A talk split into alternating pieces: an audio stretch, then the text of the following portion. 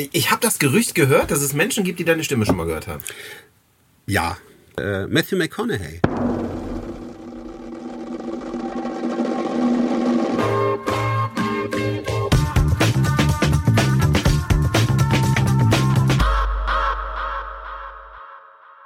Und wir sind bei Wunder Voices. Okay.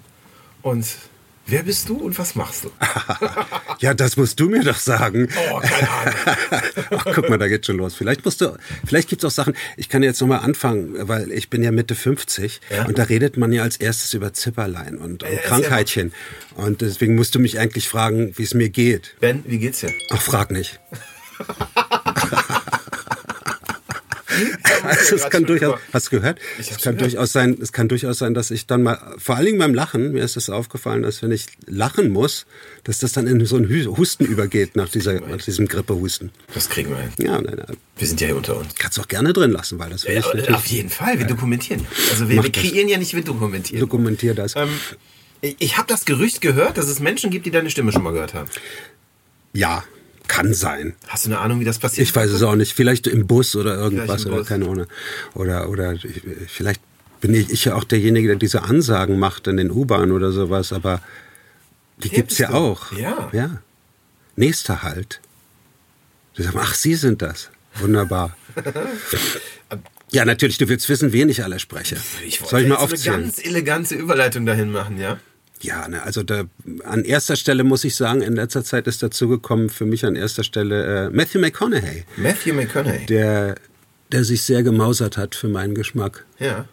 und den ich, den ich eigentlich jetzt schon eine ganze, ganze Weile gesprochen habe oder spreche.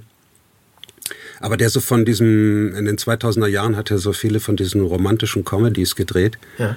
und hat sich davon wirklich abgeseilt und hat sehr, sehr gute Sachen gemacht und ist von den, von den acht Sprechern, äh, acht äh, Schauspielern, die ich spreche ungefähr, ist er bestimmt einer der anspruchsvollsten. Bleibst du jetzt die ganze Zeit an dem Handy? Ja, ich habe hier.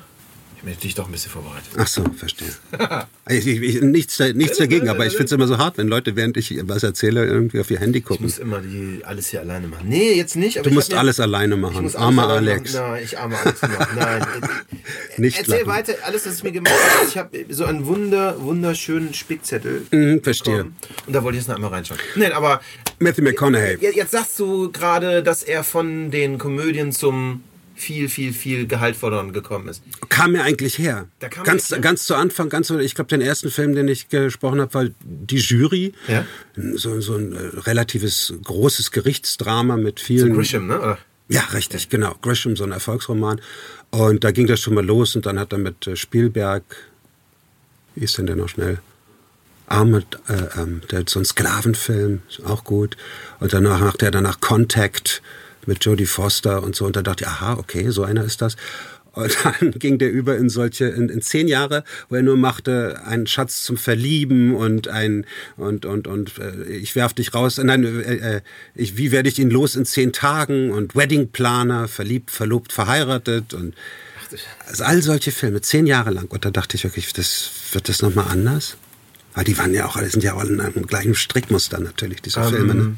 Immer Ist dir das wichtig in Guy meets? Girl, Girl loses Guy und dann treffen sie sich Macht das einen wieder. Unterschied für dich, ob du so eine, so eine Quatschkomödie machst oder etwas tiefergründiges? Also, also wenn, wenn es zur, zur Methode wird, ist es natürlich irgendwie einseitig und anstrengend, aber das ging dem guten Matthew McConaughey genauso. Ähm, und vor allen Dingen hatte er, glaube ich, die Gefahr, wenn ich jetzt nicht mehr da rausgehe, dann wird das nie mehr anders werden. Und ähm, ja, doch, du hast recht, weil äh, ein, eine anspruchsvollere Rolle ist natürlich auch äh, kurzweiliger. Ist so? Ja, Nein, doch. ich frage, weil ich, ich kenne tatsächlich sehr viele Sprecher? große Sprecher, Hm, ja. die, die das. Ich, zum, ein Beispiel, Joachim Kerzel zum Beispiel, erzählte mir, dass er jahrelang erst im ernsten Theater war Hm. und dann äh, in die Komödie gewechselt ist und das als eine unglaublich ernsthafte, ehrliche und handwerklich anspruchsvolle Aufgabe angesehen hat, jederzeit on point, auch in der Komödie sein Handwerk zu liefern. Also gebe ich völlig recht, weil es ist natürlich, man darf das nicht, man darf das Komödie heißt nicht, dass man nichts tun muss oder ja. dass es einfach ist oder dass ja. es einem zufällt. Nein, das ist, das ist klasse und das ist, äh, äh wenn es gut konstruiert ist, ist es auch richtig. Es ist schwer, eine gut konstruierte Komödie zu haben, denn die ist dann meistens gut. Ja. Und äh, seichter Mist oder, oder Sachen, die nicht funktionieren, die erkennt man auch ganz schnell als das. Weil wenn die Gags nicht stimmen oder wenn das Timing nicht stimmt, das ist ganz bescheuert. Aber ich muss ja sagen, Romantik-Comedies sind nicht richtig gleich Komödie, okay, sondern ist okay. natürlich, hat auch immer was von diesem, also für mich sind das immer so ein bisschen in Richtung gehen Flugzeugfilme, so Filme, die du im Flugzeug siehst, so, wo du sagst, ach Gottchen, ja, naja, komm, jetzt für die anderthalb Stunden ja. ist es mir lieb und dann gibt's Mittagessen und dann ja. kann ich hier, gucke ich mir den Mist mal an. Und, äh, aber, aber im Grunde genommen ist es von, von, vom ersten Akt an klar, wie der letzte Akt aussehen wird. Aber jetzt hast du ja durchaus die eine oder andere Sitcom auch gesprochen. Ja, genau. Charlie Sheen, Charlie Sheen hier Two and a Half Men, Chaos City. Chaos City fand ich nicht so gut, aber Two and a Half Men war natürlich klasse, war ein absolutes Highlight, hat Spaß gemacht. Das hat sehr viel Spaß ja. gemacht.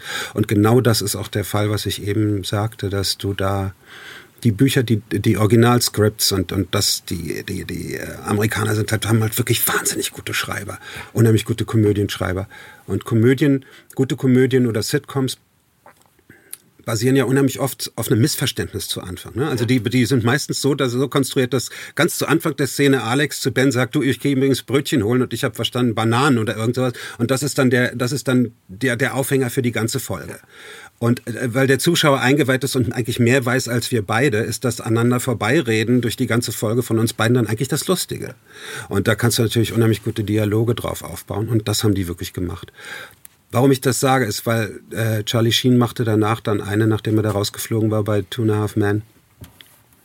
Und die auch, glaube ich, auch nicht so erfolgreich weitergemacht haben, machte er eine, wo er dachte, wahrscheinlich jetzt ich brauche die gar nicht, ich mache das alleine. Er war der alleinige äh, Komödiant, hatte auch noch so ein paar Sidekicks und die Bücher waren auch nicht gut geschrieben. Ihm fehlte auch dieser Alan, dieser John Cryer natürlich ja. bombig, weil äh, einer, einer alleine ist nicht ulkig, wenn die anderen nicht ulkig sind. Ja. Und die, meiner Meinung nach ist die Serie auch total gefloppt.